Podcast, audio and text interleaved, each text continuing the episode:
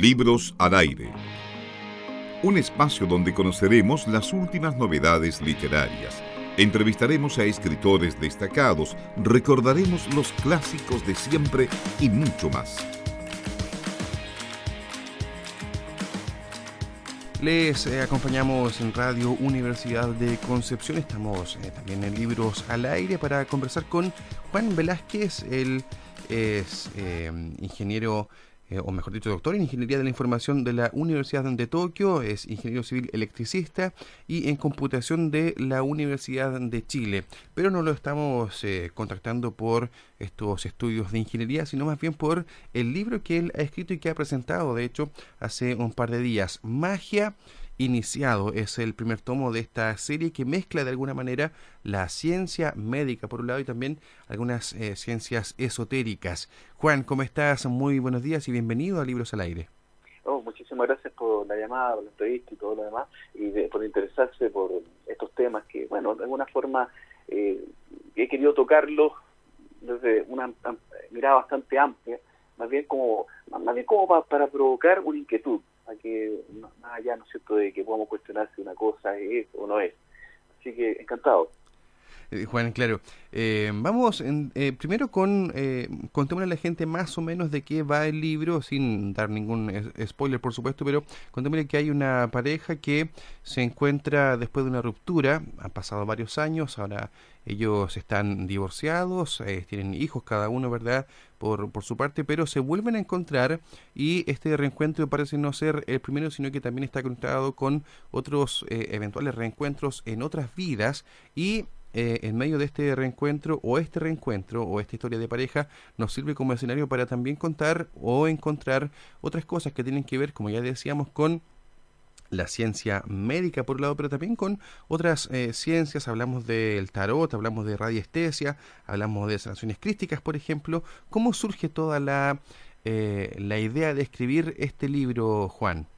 A ver, bueno, lo primero es que siempre me ha gustado de alguna manera la historia de amor, ¿cierto? La, la historia eh, románticas que mueven cosas y todo lo demás, y la novela permite que uno eh, se vaya de alguna manera metiendo en esos temas. Ahora, eh, yo he tratado de alguna forma colocar esta pareja en un contexto bien actual, un contexto incluso tecnológico actual, en el cual, claro, ellos se conocen hace 16 años a través de una plataforma informática que ahí aparece, se llama tucita.com, que vendría siendo como el Tinder de la época, ¿de acuerdo? Entonces, eh, ahí son pareja ellos, él es un médico que ya está con su especialidad, que el tipo tiene muchos sueños, quiere irse a estudiar afuera, quiere hacer su doctorado afuera, ella es un ingeniero comercial que está recién egresando, ¿no es cierto? También quiere es, eh, profesionalizarse y seguir trabajando hacia, hacia, afuera también. Y que es de Concepción además, digo. Sí, claro, de Concepción, pues más encima de Concepción, ahí está en la Universidad de Concepción, ahí en la facultad, ¿no es cierto? Y, ella eh, hacer su vida ahí.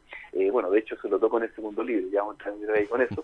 Entonces, eh, eh, digamos que nada, pues la, eh, en ese momento eh, la, la, cosa no funciona, ambos tienen carácter bastante complejo, entonces no funciona y él, eh, toma la decisión de terminar la relación, eh, ambos, bueno, se dejan de ver durante un largo, largo periodo. Eh, pasan los años y bueno, nada, pues se vuelven a reencontrar. Eh, esta vez producto de que YouTube los, los vuelve a contactar. Entonces los vuelve a contactar, ambos están, él está separado, ella está en un proceso ya de, de desencanto con, con, su matrimonio y quiere ya terminarlo, pero toma la decisión también de decir, bueno, mira, sabes que en este momento no estoy eh, para eh, tener más mayores problemas románticos, así que eh, pasa un poco más de tiempo ahí, no y se vuelven a contactar nuevamente por, por el Facebook, se han dado el WhatsApp y todo lo demás, y vuelven a salir como amigos, entonces están saliendo como amigos y sé que pues, la idea de salir como amigos les dura 15 minutos, porque a los 15 minutos ya están nuevamente como, como pareja eh, y no entienden por qué, o sea, esa atracción tan eh, tan in increíble, eh, ellos ella siente que lo conoce de, hace mucho tiempo también y empiezan a hacer el amor, pero esta vez con una intensidad que ellos no conocían de, de antes, ¿no es cierto? No, no lo conocían. Y, resulta que cuando están en la cúspide ya del amor, o sea, ya cuando ya están definiendo eh, prácticamente qué es lo que van a hacer con sus vidas, eh, familia, etcétera, etcétera, en un momento va, eh, eh, esta chica le dice que esto no puede ser. Eh, resulta que mi hija no, no, no pueden creer que yo vaya a tener otro hombre que no sea su papá, y empieza a caer con un pánico, y, al protagonista le viene un, un ataque cardíaco. Entonces, este protagonista, que es un médico que no cree nada en tema esotérico, resulta que eh, eh, sale, ¿no es cierto? se muere y sale de su cuerpo y, y ve el famoso túnel de luz y se encuentra con ciertas presencias que le anuncian que, claro, que efectivamente aquí ocurre algo raro. Y, y ese algo raro es que le hicieron magia negra. Entonces, cuando el protagonista vuelve a su cuerpo, dice: No, esto es una locura, esto fue por hipoxia, porque él es médico, ¿no es cierto? Esto no puede ser. Y está durante un, un periodo tratando de entender qué es lo que pasa, qué es lo que está sucediendo. Y empieza en este, en este trayecto a hacerse muchas preguntas entonces en esas preguntas él va mezclando lo que es la ciencia médica y también la mecánica cuántica para ir respondiendo a estas preguntas. Y conoce una serie de personajes. Entonces los personajes que él va conociendo ¿eh? le van orientando un poquitito más en qué es lo que está eh, lo, que está pasando, lo que él percibe, aquello que llamamos ritmo o fenómeno fantástico, y empieza a notar que eh, de tan fantástico no, tiene mucho, si, lo analiza desde el punto de vista de la, de la ciencia médica, si lo analiza desde el punto de vista de la mecánica cuántica, sí hay una explicación probable. Entonces ahí es donde yo digo que viene la provocación, porque en el fondo el libro lo que dice es, mire, ¿sabe qué? Si usted no me puede demostrar que esto es así, entonces no me diga que no es. Entonces, en, en el método científico, yo observo, tiro una hipótesis, hago el experimento, pruebo o refuto. Entonces, eh, él está en ese cuestionamiento porque él dice, pero ¿cómo esto va a funcionar si en realidad eh, yo, yo realmente no creo en esto? Y empieza a darse cuenta de que eh, harían ciertas cosas a las cuales sí le puede encontrar esa explicación. En el trayecto, que es el trayecto del, iniciado, él va y, conoce un tarotista, eso influenciado por su amigo, su mejor médico. Este tarotista va y le cuenta nuevamente que le han hecho magia negra y él ahí se agarra de cabeza y dice, pero esto no puede ser eh, después eh, sigue con un problema médico que él no, le encuentra explicación porque en realidad ha tenido muerte celular, entonces no hay que ser, y ahí conoce un radiotesista que lo ayuda con las famosas invocaciones críticas y él se mejora, entonces dice, pero es que no puede ser, esto no tiene sentido, entonces ahí también empieza a cuestionarse sobre las religiones, porque dice, escucha, en muchas religiones se toca esto de la palabra y todo lo demás, pero esto no tiene un científico, entonces sigue y empieza a elaborar una teoría que tiene que ver con las ondas cerebrales, las ondas cerebrales es algo que tiene que ver en todo esto y sigue, ¿no es cierto?, con todo esto, y por ahí va conociendo a otro personaje que es un médico, lo, lo dije bien, no un médico, un médico, esto, médico brujo de campo, un tipo muy tosco, un tipo bastante complejo, eh, pero que sin eh, que no tiene estudio de nada, pero que a él va y le entrega una lección, pero que es gigante. Imaginémonos este personaje que, que, es médico que, y que adicionalmente tiene un doctorado en una universidad, ¿no es cierto?, muy prestigiosa, y que viene y, y tiene que bajar el moño, ¿no es cierto?, ser humilde y escuchar de este personaje de campo que la verdad es que no tiene estudio de nada, pero que cuenta una verdad que, digamos, eh, a él le abre, le abre el mundo. Sigue en este trayecto y empieza a meterse en estos temas y, se empieza a dar cuenta de que efectivamente la radiestesia, esta capacidad, ¿no es cierto?, que tenemos todos los seres humanos, según los radiestesistas, yo estoy dando los radiestesistas, de poder percibir ondas, ¿no es cierto?, de, de ciertas magnitudes, ondas altamagnéticas por ahí, eh, al final de cuentas él dice, pucha, esto yo también lo puedo ocupar a la, en el ámbito médico. Entonces lo empieza a utilizar y se da cuenta que existe también otras otras eh, realidades para las cuales él no tiene una explicación, pero que están ahí, están ahí. Entonces, eh, él trata de ayudar a su amada, porque claro, él la, ama desde tiempos inmemoriales, eh, ahí se empieza a meter con lo que, lo que son los famosos registros acáchicos, ¿no es cierto? Mm. Acáchico empieza, y se da cuenta que en realidad ellos llegan, llegan juntos mucho tiempo. Entonces, y al final de cuentas, eh, él dice, toma una decisión, que eso no lo voy a adelantar, ¿eh? una decisión que, que, eh, que le es muy dura, pero la toma justamente para salvar a su amada. Entonces el libro termina ya cuando él hace todo lo que tiene que hacer porque su amada esté bien, eh, deja abierta una interrogante bastante grande, y como me han dicho muchos, bueno, escucha, qué lástima que te lo dejé ahí, porque en realidad vamos a tener que leer el segundo libro para saber qué es lo que pasa, qué es lo que, claro, porque es la idea, o sea, eh, eh, magia es una es un constructo que está compuesto por cuatro libros, este es el primero, se han iniciado, justamente porque mm, nuestro eh, protagonista se inicia en un camino, ¿de acuerdo? El segundo libro, que ya lo estoy terminando ya de editar, estaría el próximo año, ese se llama Magia Culpable, porque es la historia de ella ella también cuenta su historia, ¿de acuerdo? Cuenta su historia porque aquí hay un articulador que, se llama Joaquín, que es un científico que, justamente conversa con ellos. Entonces, él es el que va contando la historia de ellos y, digamos que establece el segundo libro que ya eh, sería como la, una, para, ir cerrando temas que quedaron abiertos en el primer libro, pero también abre nuevos temas, ¿ya? que lo vamos a seguir trabajando en el tercero y el cuarto libro. Entonces, esta mm, provocación que llamo yo, que se llama magia, es simplemente tiene características románticas, aparece la magia, aparecen una serie de cosas que están dentro de nuestro acervo cultural, ¿de acuerdo? Y que de alguna manera me dije, pucha, si han estado durante tantos años, no sé, pues, eh, hablábamos del tarot, Eh, cuando me puse a investigar sobre el tarot, tendremos ya más de 2.000 años de tarot. Cuando me puse a investigar sobre la radiestesis, hay, hay dibujos egipcios, hay jeroglíficos, ¿no es cierto?, donde hay imágenes de más o menos 5.000 años, donde ya estábamos hablando de esto, los típicos los típicos eh, personajes que se dedicaban a buscar agua con estas varitas, ¿no es cierto? Entonces, quise darle ese tratamiento de alguna forma, ir sacando, desempolvando y darle un contexto un poco más científico a aquello que se le podía dar, porque eh, hay muchas partes que yo tampoco tengo una explicación que dar ahí, y yo digo, bueno, dejémosla que sea magia, que sea la parte mágica. Claro. Eh, Juan, eh, bueno, surgen varias eh, dudas justamente de lo que estabas contando y una de ellas es, a ver, cuando, cuando vemos que este médico y cuando leemos en el fondo que este médico tiene este, este infarto y este ataque y de algún modo sale de su cuerpo, pero luego vuelve con, con, con, más preguntas que certezas, uno no puede dejar de pensar en el autor de este libro con estos estudios en ingeniería, que es una ciencia dura, con estudios en, en, en, Tokio y también en, otros en otros lugares, que le dan un mayor, eh, un mayor eh, bagaje ingenieril, si se quiere, que hace clases en la Universidad de Chile. ¿Qué pasa con este autor que también eh, pareciera que tiene alguna experiencia con el campo esotérico? ¿Qué pasa contigo, Juan? A ver, más que una experiencia con el campo esotérico, lo mío tiene que ver más bien como, como esa curiosidad que tiene todo científico en el cual le plantean algo para el cual eh, yo personalmente no creo mucho, ¿de acuerdo? Y, que digo, bueno, mira, si esto está el fenómeno, por lo menos está la curiosidad de investigarlo, ¿de acuerdo? Y de investigarlo, bueno, tanto tiempo en Japón también mostró otras realidades, ¿correcto?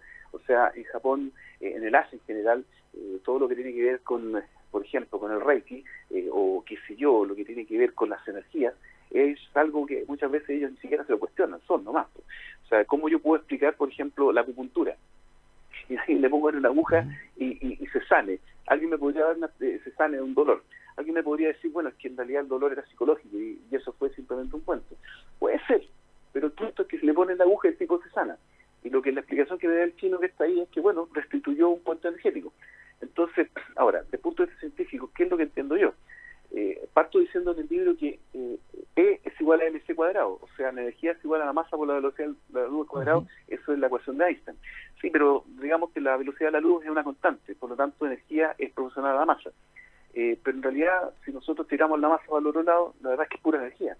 Entonces, y eso es, una, es algo científico, o sea, cuando tú juntas mucha energía, no sé, eso se puede demostrar, o eh, puedes generar después masa. La, nosotros somos somos una dualidad, somos onda y partícula al mismo tiempo. Y no lo digo yo, lo dice la mecánica cuántica. O sea, somos masa y energía, somos, somos partículas, somos, eh, digamos, onda al mismo tiempo, ¿de acuerdo? Entonces, eh, varias de estas cuestiones, estos cuestionamientos que yo empiezo a plantear ahí, eh, este, este Juan ingeniero que, le gusta la, ciencia dura, ¿no sé cómo vamos a llamarla, bueno, ¿cuál es la certeza que tengo yo de la ciencia dura? Partamos por eso. Claro no sé, por 200 años nosotros aprendimos la mecánica newtoniana y nadie podía ir en contra de lo que decía Newton. Y aparece un chico llamado Einstein y dice, mire, ¿sabe que Esto es un caso particular, muy particular, de una teoría más, general. Eh, ¿Por cuánto tiempo vamos a seguir con las ecuaciones de Einstein? Bueno, hasta que aparezca otra certeza científica que la derrumba nomás. Entonces hasta ahí llega todo, ¿de acuerdo? El viejo Niels Bohr, ¿no es cierto?, cuando él hablaba eh, justamente del átomo, decía, bueno, ya descubrimos todo lo que teníamos que descubrir del átomo, de aquí en adelante todo lo que es la mecánica cuántica es una certeza total, no hay, más que hacer. Eh, parece que el hombre está un poquito, entonces también es un llamado a la humildad desde el punto de vista de lo que son las ciencias duras. Eh, yo lo único que tengo certeza es que no hay certeza de nada. Lo que tenemos simplemente es que podemos aplicar las leyes de la física, las leyes de la mecánica cuántica, las leyes de la ingeniería, acaso que son tremendamente particulares, que son funcionales a nuestro vivir diario. O sea, yo no podría decir, no sé, pues estoy mirando la torre, la torre Entel y no podría decir que en mil años más va a estar parada. ¿Cómo? Bueno, porque la ecuación me dice eso, sí, pero espérate, porque se van a ver como mil eventos más entre medio que no te puedo asegurar nada. Entonces lo que podemos asegurar es que en el corto plazo eh, esto va a estar así. O sea, yo trabajo en tecnologías de información. Eh, la verdad las cosas que yo no... Eh, hace un tiempo atrás yo hablaba con el creador de la web, Tim Berners-Lee. Entonces yo le decía a Tim Berners-Lee, pero ¿cómo se te ocurrió esto? Y él decía, mira, a mí no se me ocurrió generar la web, yo tenía un problema y quería solucionar ese problema. Y después esta cuestión todo el mundo la empezó a utilizar. Jamás pensé que esto iba a transformarse en lo que se transformó. Entonces yo ahí hago la pregunta, ¿vamos a seguir usando la web como la conocemos para más adelante, ya no lo sé. Entonces, un poco más de humildad para decir, mira, con las escasas herramientas, y eso lo dice el autor, mías, con las escasas herramientas que me da la ciencia, yo puedo aventurarme a decir tal o cual cosa. ¿eh? Entonces, eh, ¿cuánto, eh, para cerrar el, punto, en realidad, cuánto de, este, este autor va advirtiendo lo que está ahí? Lo que este autor, lo que, lo que yo hago en el fondo es cuestionar muchas cosas, plantear teorías respecto a varias más.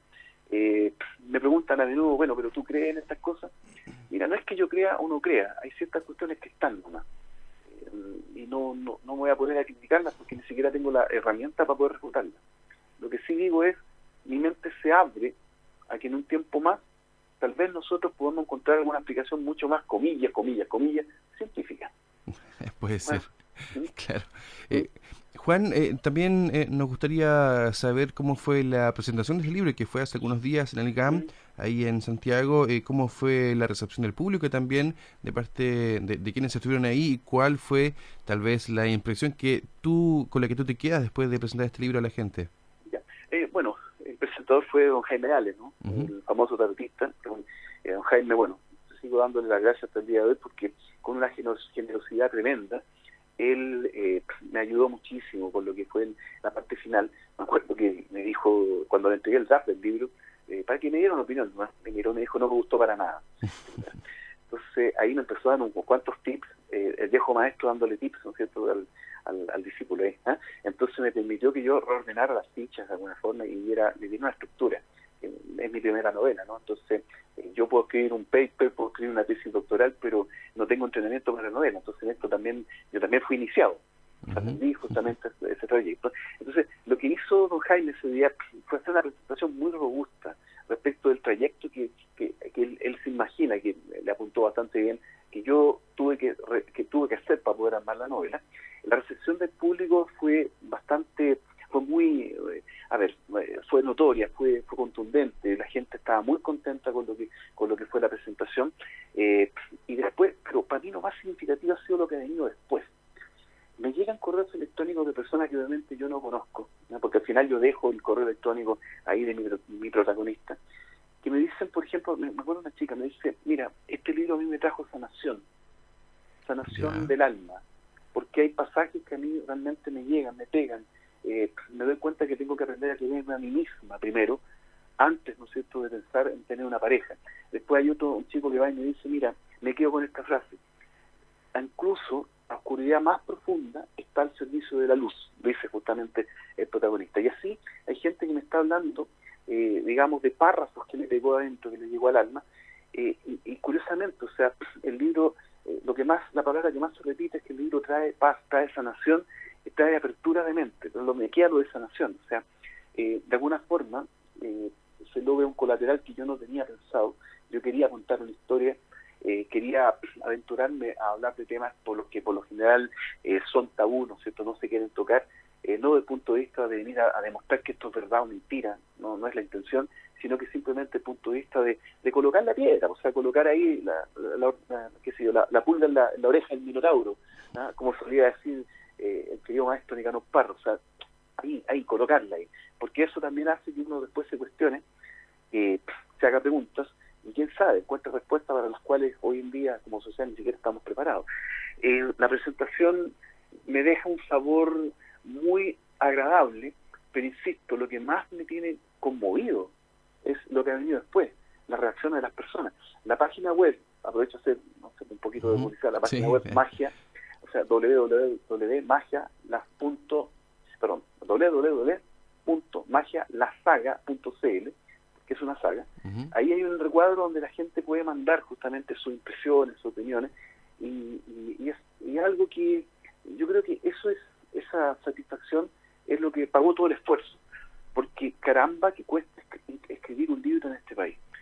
Cuesta, pero es, yo, nuevamente, una lección de humildad, yo me saco sombrero por toda la gente que está, que los escritores de nuestro país, porque este realmente es un trayecto arduo, duro. Eh, el, país en general no, tiene costumbre de leer, no tiene costumbre lectora. Tenemos impuestos que son salvajes en los libros, pero incluso si no tuviéramos esos impuestos, eh, no sé si la gente leería más. Eh, yo me acuerdo un día cuando andaba en Argentina, me subo al transporte público y una persona se subió a vender libros y la gente compraba. Yo no sé si eso sería factible acá en nuestro país, pero de alguna forma la invitación es eh, simplemente a, atreverse a, digamos, a, a, leer algo diferente. Eh, si, si alguna parte justamente del libro, como mucha gente le está pasando, si algún párrafo a la gente lo, lo, le ayuda en el proceso que está viviendo, entonces valió la pena el camino. Entonces, ese es el sabor que a mí me deja. Estamos conversando con Juan Velázquez, autor de Iniciado, el primer tomo de esta serie eh, Magia, editado por Simplemente Editores. Y a propósito de lo que tú nos comentas, Juan, respecto de la dificultad o lo difícil que es escribir en Chile, ¿cómo fue también el proceso editorial? ¿Cómo fue esta relación con el comité editorial o con el editor, en el fondo, de Simplemente Editores para poder darle forma final al libro? Bueno, eh, lo primero es darle las gracias justamente a Simplemente Editores por haber creído en el proyecto. Eh, uno se pasea por varias casas editoriales, eh, digamos, algunas aceptan el proyecto, otras ponen condiciones que son realmente increíbles. O sea, eh, yo decía, bueno, pero con esto yo quiero amarrar unas cinco vidas más, y creo que eso no es la idea. O sea, en Simplemente Editor encontré a gente que tiene un verdadero amor por los libros, eso para mí era algo tremendamente importante. Una editorial pequeñita, una editorial, digamos, una pyme dentro de las editoriales, pero que tiene verdadero amor por los libros y que su intención no va tanto por el lado de ganar dinero, de lucrar con esto. Ellos sacan su parte, evidentemente, que les permite seguir con el negocio, pero lo de ellos es un tema más de difusión del autor nacional, apoyar con un granito de arena al autor nacional y editan solamente autores nacionales, ¿de acuerdo? Entonces, la relación con ellos al principio eh, comienza con un draft, ¿no sé, con, una, con un draft del libro que la verdad las cosas es que sé, la editora, a la Mónica Tejo, lo leyó y me dijo, mira, aquí esto le falta mucho para hacer una novela, pero la idea central cautiva. Entonces, eh, el trabajo que hubo que hacer ahí fue más bien un trabajo de aprendizaje por mi parte de lo que significaba estructurar una novela, pero por el lado de la editorial, el consejo sabio para decir, mira, esto prende, esto no prende, esta es la estructura, ¿no es cierto? Y esto eh, también darte un poco, un poco decirlo desde el punto de vista comercial, pues eh, en nuestro país si tú sacas un libro de 400 páginas como primera, como autor eh, iniciado, mira, iniciado eh, no, no lo vas a vender, no te lo van a comprar, porque son muchas páginas. Entonces ahí hay que bajarse en cantidad de páginas, en cantidad de ideas, porque date, primero hay que darse a conocer. Lo más complejo en este negocio es darse a conocer. Que la gente, bueno, mire el libro y diga, bueno, ¿qué diablo esto? O sea, es distinto eh, el primer tiraje, ¿no es cierto?, es pequeño. El primer tiraje fueron 500 ejemplares que se están vendiendo en muchas librerías eh, a, nivel nacional ya. Eh, nos ha ido bien con la venta, se está vendiendo y esperamos tener un segundo tiraje, pero no me voy a comparar jamás con el que escritor consagrado que te, que te puede sacar de inmediato una, una patada, ¿no es cierto?, 10.000. Bueno, entonces eso también encarece los costos. Entonces, si realmente se quiere apoyar al autor nacional, eh, yo creo que el apoyo viene no solamente por el lado del Estado, que en mi caso no lo necesito mucho, porque yo me dedico a otras cosas, pero sí viene por, porque nosotros mismos, digamos, pucha, no sé, pues, esto va por el lado de apoyar al autor nacional y, consumamos del producto nacional, ¿ah? porque también hay muchas buenas historias que se están contando, eh, hay muchos buenos escritores en nuestro país que están tratando ahí de, hacer lo suyo, y, en este sentido hay muchas casas editoriales que pueden apoyar eh, el trabajo, yo simplemente recomiendo que, que, que, aquellos que tienen interés por sacar alguna con aquella, con aquella editorial que sienta amor por los libros, que realmente tiene un, compromiso con que se haga difusión de lo que está pasando a nivel nacional con los autores y que, bueno, entienda que estas son finalmente, son una empresa en la cual, la verdad, hay costos, hay riesgos, eh, pero escribir un libro nunca va a ser, digamos, algo que va a ver, nunca va a ser un costo tan alto, nunca va a ser una pérdida. Escribir un libro siempre va a ser una ganancia, una ganancia, porque al final de cuentas, cuando uno termina de hacerlo, la satisfacción es tan grande, cuando le llegan a uno correos electrónicos de gente que dice, esto me ayudó, la satisfacción es tan grande que todo lo anterior, realmente lo anterior, no sé, esto ya eh, se paga, por así decirlo. Eh, es, digamos, eh, eh, lo que uno gana espiritualmente con estas cosas es tan grande que lo monetario en realidad no tiene ningún sentido. Bueno, sí, claro. eso. Em, Juan Velázquez, autor de la serie Magia y que ha presentado hace algunos días este primer tomo de esta serie iniciado publicado por Simplemente Editores. Juan, queremos desearte mucho éxito en todo el trabajo que viene a continuación. Entendemos que pronto veremos también los siguientes tomos de esta serie y te deseamos toda la suerte y fortuna del mundo, Juan. Muchísimas gracias. Simplemente eh, decirles que estamos en las redes sociales. Eh, espero que ayúdenos con, la difusión. Ya vi la página web. Quiero dejar también la fanpage eh, en Facebook. La fanpage se llama Magia Espacio La Saga, todo junto. La pueden buscar ahí. Y, encantado de tener más amigos. y mientras más esto se pueda difundir, digamos que más apoya justamente el trabajo de, del escritor chileno, y esto no va solamente conmigo, yo creo que a todos los mm. escritores chilenos tenemos que darle eh, esa cabida. Eh, si no partimos por casa, la verdad es que no sé cómo, cómo lo vamos a hacer para ir revirtiendo eh, algo tan que yo encuentro que igual nos va a jugar en contra en algún momento. Chile lee poco, lee muy poco, y no nos quejemos después por qué nuestros estudiantes tienen tan baja comprensión de esto escritora. Esto parte de abajo. Eh, mi sueño, siempre lo he dicho, es que ojalá este tipo de emprendimientos permita mover un cachito en algún lugar, ¿no es cierto?, lo que significa nuestro acervo cultural en la medida que sea. Así que gracias por la invitación, gracias por la entrevista y, les deseo a todos ustedes magia de la blanca, de la blanca, por supuesto. ¿Ah? Muchas gracias a ti, Juan. Muchas gracias por conversar con Libros al Aire. Hasta pronto, que tengas un buen Hasta día. Pronto, gracias. Libros al Aire. Siempre un placer en cada libro.